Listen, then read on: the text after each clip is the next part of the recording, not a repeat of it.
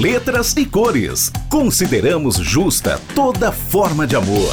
Letras e Cores. Eu sou Lucas Molinari e sejam bem-vindos ao quinto episódio do nosso podcast Letras e Cores.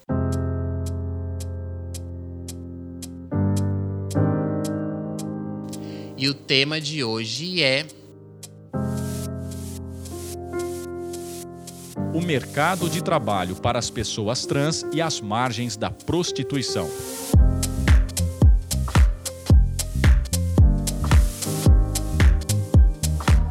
Amores, esse é um assunto delicado que, para entendê-lo, antes é necessário a gente pontuar algumas questões muito importantes.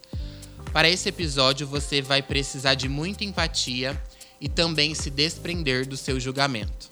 Então, já embarca comigo nesse bate-papo e vem aprender. Para compreender a relação do mercado de trabalho com a prostituição de pessoas trans e travestis, a gente precisa entender que muitas vezes a prostituição para elas é uma imposição e isso é fruto do assassinato social. E se você não sabe o que é isso, assassinato social, já convoco você a ouvir o episódio de número 4 do podcast, que lá a gente aborda mais profundamente esse assunto. Antes de mais nada, é importante a gente fazer uma distinção da prostituição quanto profissão e da prostituição quanto mazela social. Na prostituição como profissão, a pessoa faz por gosto, porque quer. Já a prostituição, quanto mazela social, a pessoa faz porque é algo imposto à própria vivência dela. E no caso de mulheres trans e travestis, a prostituição é imposta devido ao assassinato social que elas sofrem durante a vida. Sem estrutura familiar e sem oportunidade de emprego, a pessoa se depara com a prostituição. A mãe expulsa e a cafetina abraça. A sociedade fecha as portas e a rua abre. E a prostituição como mazela, que é a que as mulheres trans travestis estão submetidas, provoca a marginalização dos corpos e das existências e leva a uma extrema vulnerabilidade social. Muita gente de fato acha que para mulheres trans é uma escolha, mas não é. Uma coisa é você fazer porque quer, e outra é fazer por falta de oportunidade. E muitas trans vivem hoje nesse submundo por falta de oportunidade.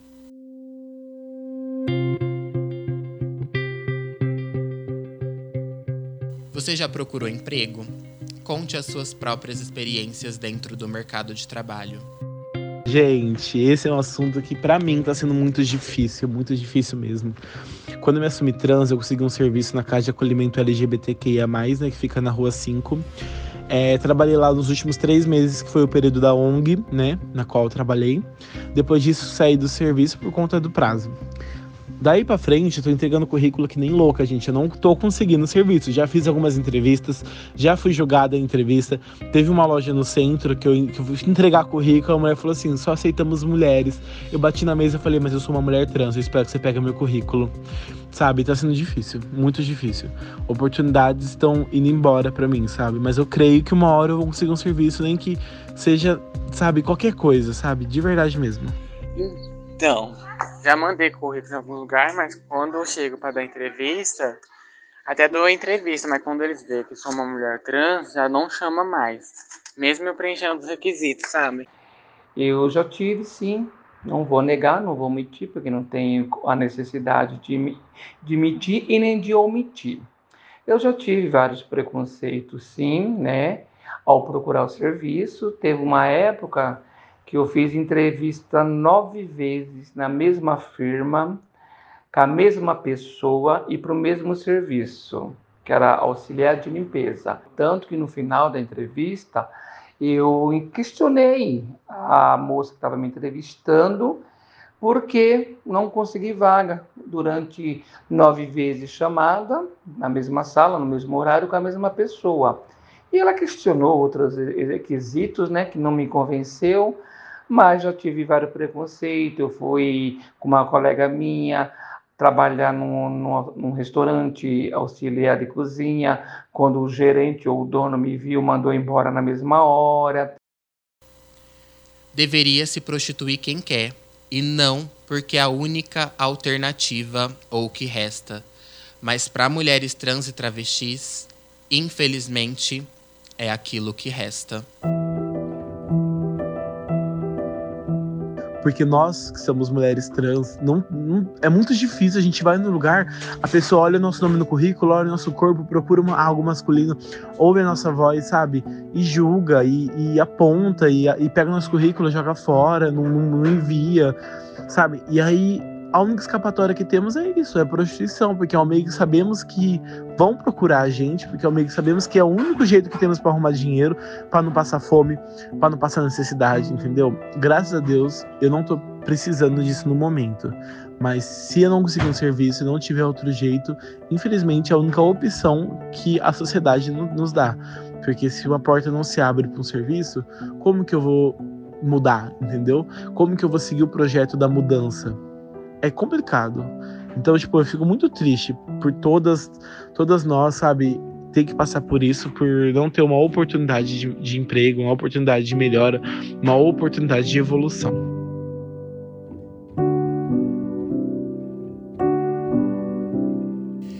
Muitas vezes isso não tem nada a ver com ter diploma ou não ser qualificado ou não.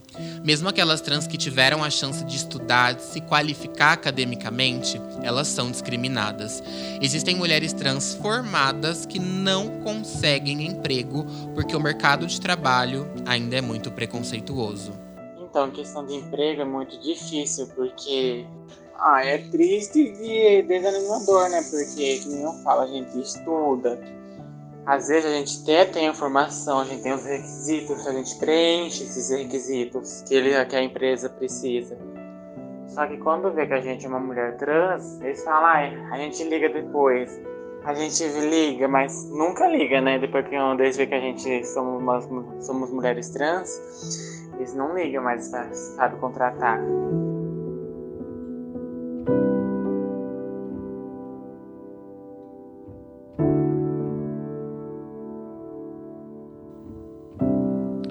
Que a sociedade precisa entender é que pode ter o currículo que for. Se a pessoa é trans, automaticamente ela será excluída de toda e qualquer possibilidade de contratação. As margens da prostituição. Sem uma oportunidade, muitas mulheres trans são obrigadas a marginalizar os seus corpos.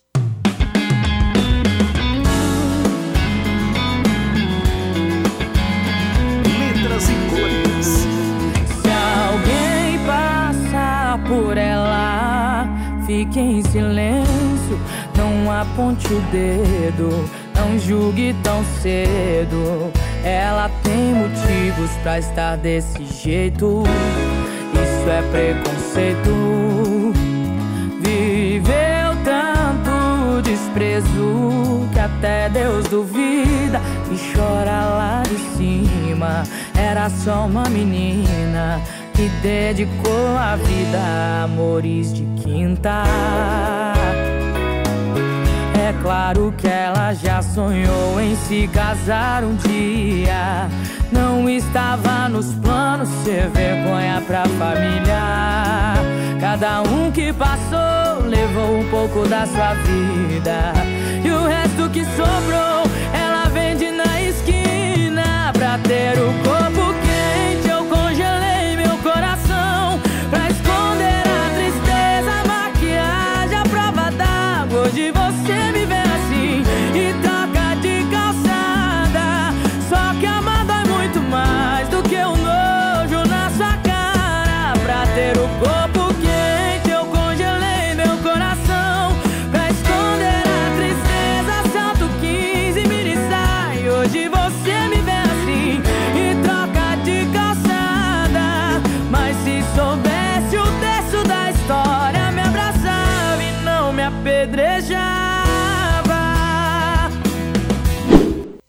que te levou à rua?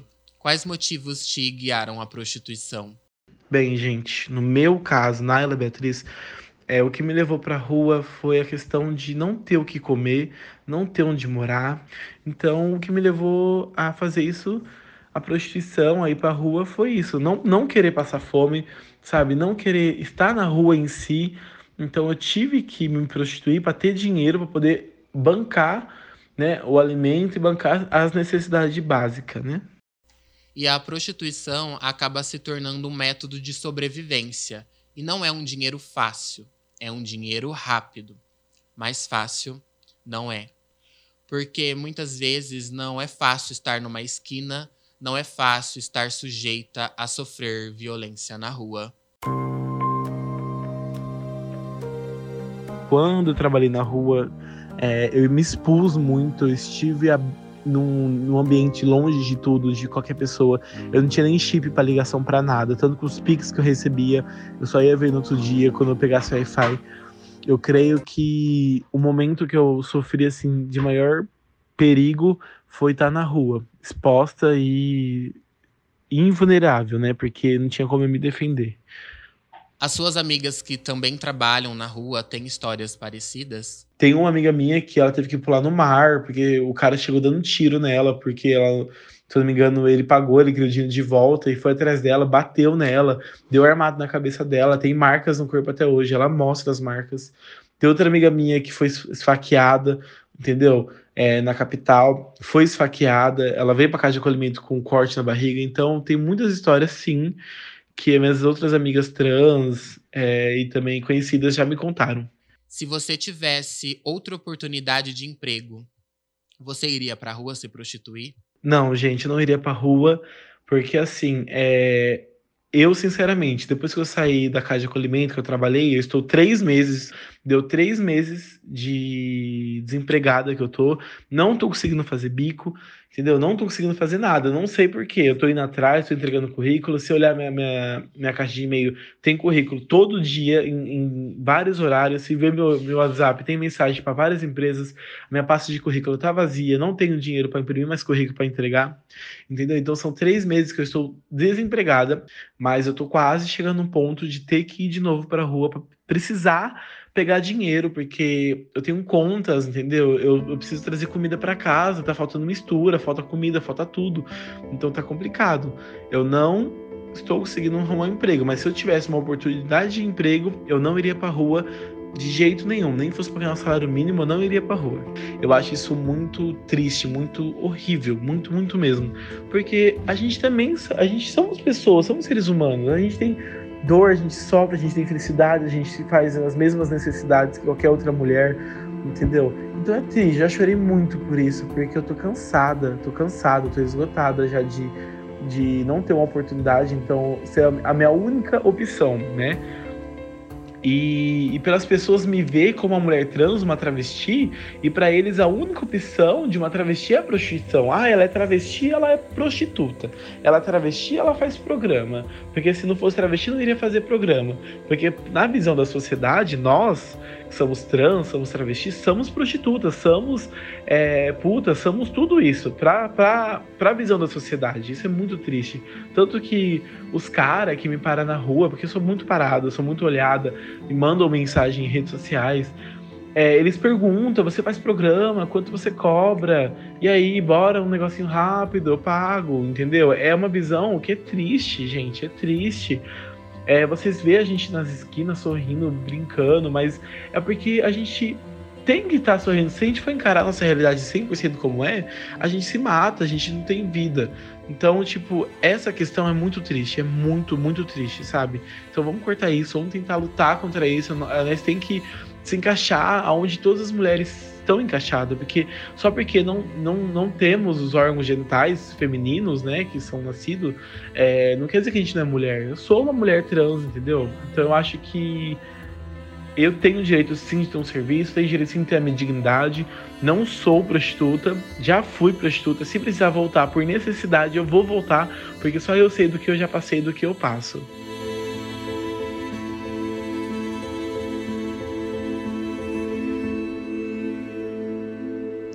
É verdade que a maioria dos clientes que procuram as mulheres trans travestis para um programa, eles são homens casados? é impressionante, parece que a gente tem um imã pra atrair homem casado, mas é verdade sim. Eu, eu fico, tipo assim, chateada, né? Porque, cara, imagina, você é casado, você tá na sua casa com a sua mulher, ou a sua mulher tá lá de boa, vai trabalhar, ou cuida da casa, cuida das coisas, pro final o marido ser ingrato e procurar uma travesti, uma trans ou uma mulher cis que seja na rua. Eu acho isso muito chato. Eu não gostaria para mim, então eu acho que não é legal. E na minha interpretação, eu considero isso como uma hipocrisia da sociedade brasileira, porque muitos homens, eles acabam sendo transfóbicos no dia a dia, mas entre quatro paredes é esse mesmo homem que procura a travesti para um programa ou consome a travesti para sexo. Na questão de programa, a gente não tem muito quem escolher os clientes, né? É o que tem, é o que dá e é o que o dinheiro vai nos trazer. Então, é isso, por isso que a gente se submete a isso. Mas eu, como mulher trans, eu acho isso muito chato. E sem contar que a disputa por ponto, porque muitas precisam pagar ponto. Existe a cafetinagem, disputa por território, enfim, uma série de problemas que a prostituição de rua gera na vida das pessoas trans. Mas, ao mesmo tempo, é muito contraditório, pois é dessa condição tão hostil e abjeta que é onde elas provêm o sustento e é de onde elas sobrevivem. A mercê da cafetinagem. Que eu tô atrás de umas bichas que tá vindo de Ribeirão escondida aqui na minha cidade. Espero que você esteja bem longe dela, viu? Eu tô, eu tô caçando elas, tô com sangue nos olhos atrás dessas bichas de Ribeirão. E avisa suas amigas que não é pra vir ninguém de Ribeirão pra cá, que eu não quero. Ela vem pra, pra machucar a gente. Ela não quer nem saber, não. Quem vai chorar? Ela, ela machuca. Ela sempre ameaça, mas eu não dou.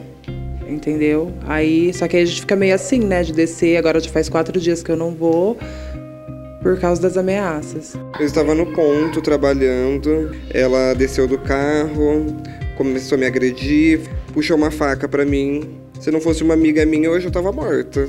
Ela pegou a rua dizendo que ela é dona, que ela manda. Só que eu acho o seguinte: as meninas não têm obrigação de pagar diária, porque a rua é pública. Lucas, temos as mesmas oportunidades na vida? As pessoas não têm as mesmas oportunidades na vida e a sua realidade não é a mesma realidade que a do amiguinho. Quando se nasce minoria social, o caminho que você precisa percorrer para chegar lá, para alcançar o topo, é muito mais complexo e bem mais repleto de obstáculos. Porque quando você é minoria, você carrega consigo vários estigmas que a própria sociedade perpetua contra você. E fora isso, ainda existe o preconceito que você se depara ao longo dessa jornada, porque existe rejeição familiar, existe privação de espaços e acessos. Então, falar que uma pessoa trans está numa situação de prostituição porque quer é desconhecer os fatores e as esferas que levaram a pessoa até essa vida. Para um homem branco, hétero, cis, talvez seja mais fácil chegar lá. Agora, para uma mulher trans, para uma mulher trans preta da favela, para uma mulher trans que foi expulsa de casa, que evadiu a escola por conta do bullying e que é discriminada pela própria família e pela sociedade como um todo, chegar lá no topo talvez não seja tão simples assim. É, o preconceito só menospreza, só humilha e mata realmente as pessoas. E é isso que a gente precisa lutar. E penso que, enquanto a comunidade LGBT a gente está muito atrasado, a gente está muito atrasado, a gente ainda está pensando de uma forma egóica, a gente está pensando de uma forma muito unilateral, a cada letra com a sua jornada, com o seu tema, então está bem difícil, bem difícil, mas a gente precisa é, entender isso e articular um caminho que possa contemplar todo mundo, porque a lágrima não é mercadoria, a minha dor não é maior ou melhor ou menor do que a sua, e a gente precisa entender isso, sabe? E claro, e é importante a gente entender né, os privilégios, os privilégios em ser branco, os privilégios em, em, em, não ser uma, em ser uma pessoa cis, etc. Então, isso é importante reconhecer, mas uh, também entender que coletivamente a gente ainda está desfigurado dessa sociedade. Eu creio muito que o preconceito impacta em tudo. No autoestima, na vontade de viver, sabe? Porque, tipo assim, cara, o preconceito, por mais que pareça algo bobo para muita gente, mexe com o nosso psicológico. A gente não tem vontade de sair de casa porque acha que a gente é uma aberração, porque acha que Deus não ama a gente por ser quem a gente é, porque acha que a gente não tem que estar tá vivo, entendeu? Eu conheço muita gente. Eu tenho uma amiga minha, que era minha irmã, ela se matou, entendeu? Por, por depressão, por estar tá cansada, esgotada de, de, de preconceito, por estar cansada de ser julgada pela própria família. A mãe dela era a única que apoiava ela, entendeu? Tipo, é muito difícil, sabe? Eu conheço muita gente que tem medo, tem medo de sair. Que eu falo assim, não, a gente vai sair, a gente tá junto e independente, ninguém vai mexer, sabe? É muito chato, é muito complicado. Tipo, dói muito, dói muito. Cria algo muito triste, muito doloroso dentro do nosso peito. Então, acho que isso tem que ser algo que tem que ser cortado. Lógico que é pro resto da vida. O preconceito, infelizmente, nunca vai acabar. Mas a gente tem que lutar para que isso diminui, sempre e cada vez mais, né?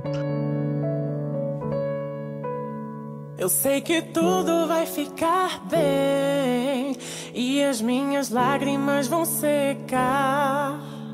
Eu sei que tudo vai ficar bem e essas feridas vão se curar.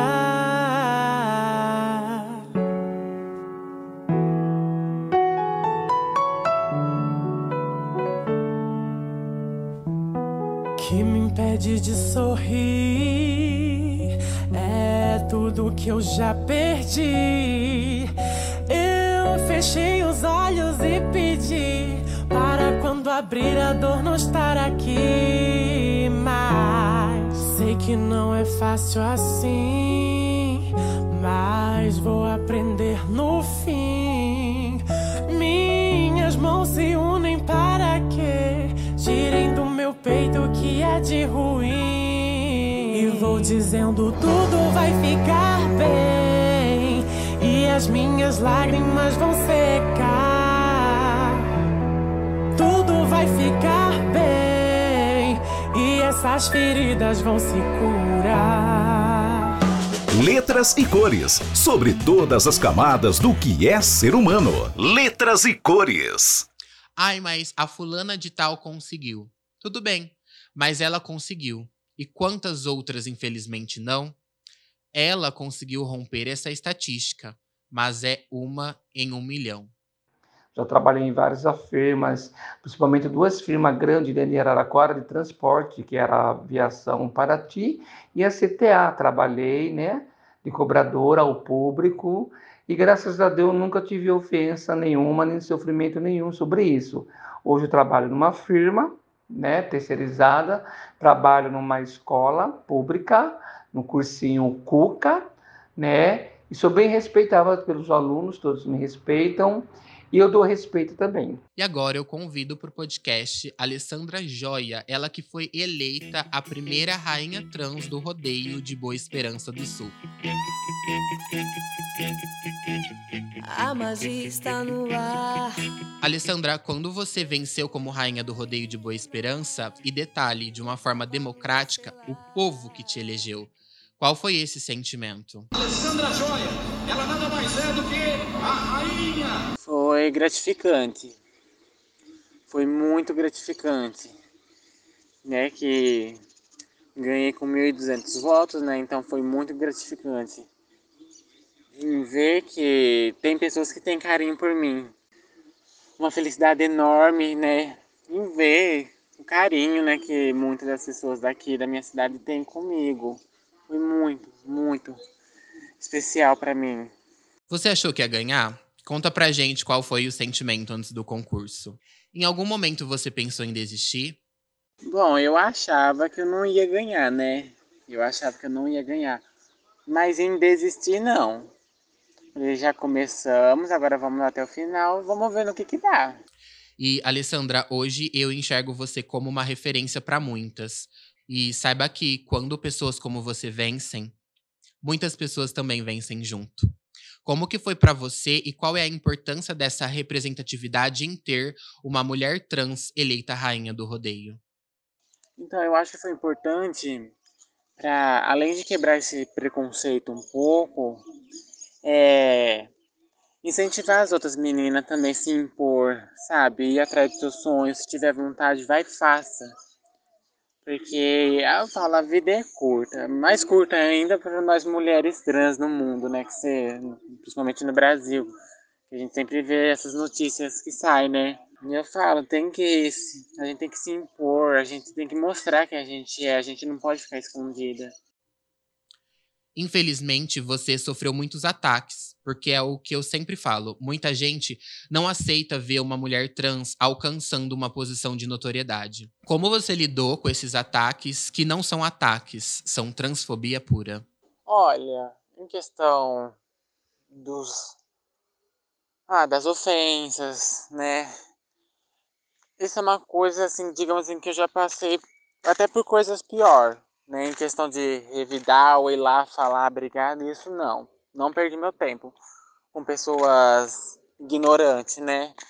Eu vou te falar, olha, teve, né, teve umas pessoas que me ofendeu, xingou lá nos comentários, mas depois no privado veio me mandar mensagem, sabe? Então eu falo, são pessoas muito ignorantes, muito ignorantes. E às vezes eu falo, não é nem uma pessoa ignorante, eu acho que é uma pessoa, vamos dizer assim, infeliz. Que nem quer, deseja, mas não tem a coragem que a gente teve, né? De a gente, que nem a gente teve a coragem de se assumir, né? De ser quem a gente é. E essas pessoas não têm essa mesma coragem que a gente teve, então são pessoas infelizes, na minha opinião. Qual mensagem você deixa para os preconceituosos? Respeitem, respeite, porque é o mínimo, sabe, que possa fazer. Não é obrigado a aceitar, não é obrigado a conviver, mas assim a respeitar. E eu fiquei sabendo que você gosta da vida do campo, que você tem criação de gado. Como é que é isso? Eu quero que você conta pra gente como que é a sua vida diária no sítio lidando com gado. O que, que você mais gosta de fazer lá? O que eu gosto de fazer? Eu gosto de mexer com o gado, né? Que nem eu tenho gado, eu adoro. Cuidar, né? Tratar. Eu adoro mexer com tá assim na lida diária, sabe? Ai, contando entre vacas e bezerros, dá umas 15. Ai, que nem eu mexo com gado, é mais, sabe, depois do serviço, depois que eu saio do serviço, né? Depois das quatro e meia. Que aí eu tenho que ajudar o meu avô a cortar a cana, tenho que tratar né, da, do gado, eu tenho que fazer a ordenha. E se você ainda acha que isso é um mimimi, coloque a mão na sua consciência e se pergunte: quantas pessoas trans trabalham com você na sua empresa? Quantas pessoas trans já te atenderam em uma loja? Quantas trabalham em um banco? Quantas entregam currículo e quantas sequer são chamadas para uma entrevista de emprego. E as que são chamadas, quantas são contratadas? Não é sobre ter estudo, não é sobre ser profissional ou não, qualificado ou não. É sobre não conseguir justamente por ser trans. Muitas não conseguem oportunidades única e exclusivamente pelo fato de ser trans. Dom, dom, dom, dom, dom, dom.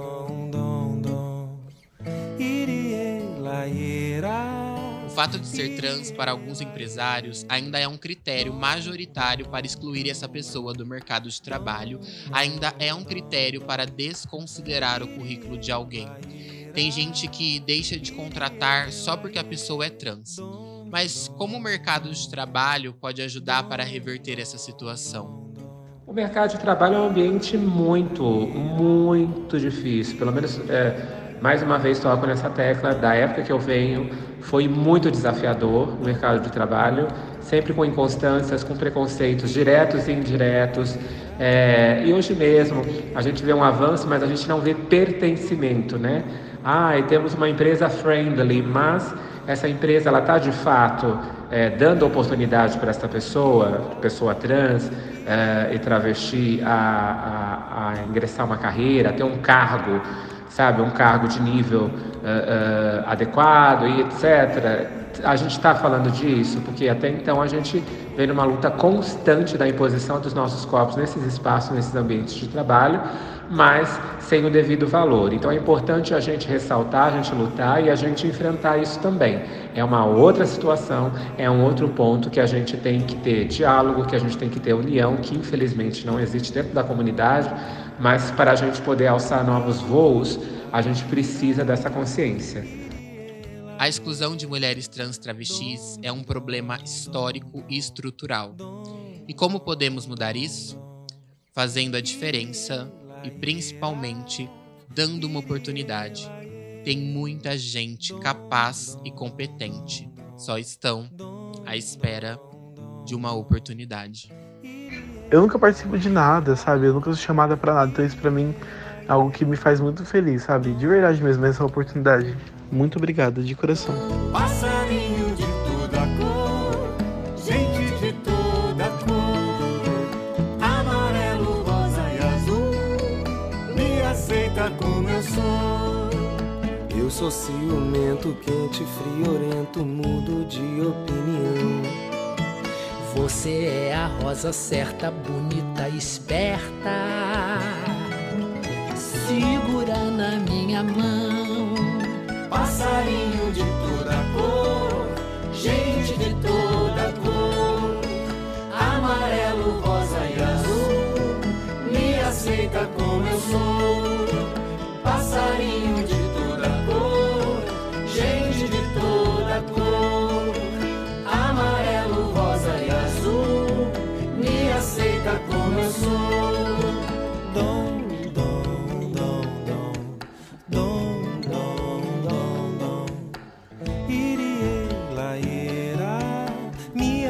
aceita como eu sou.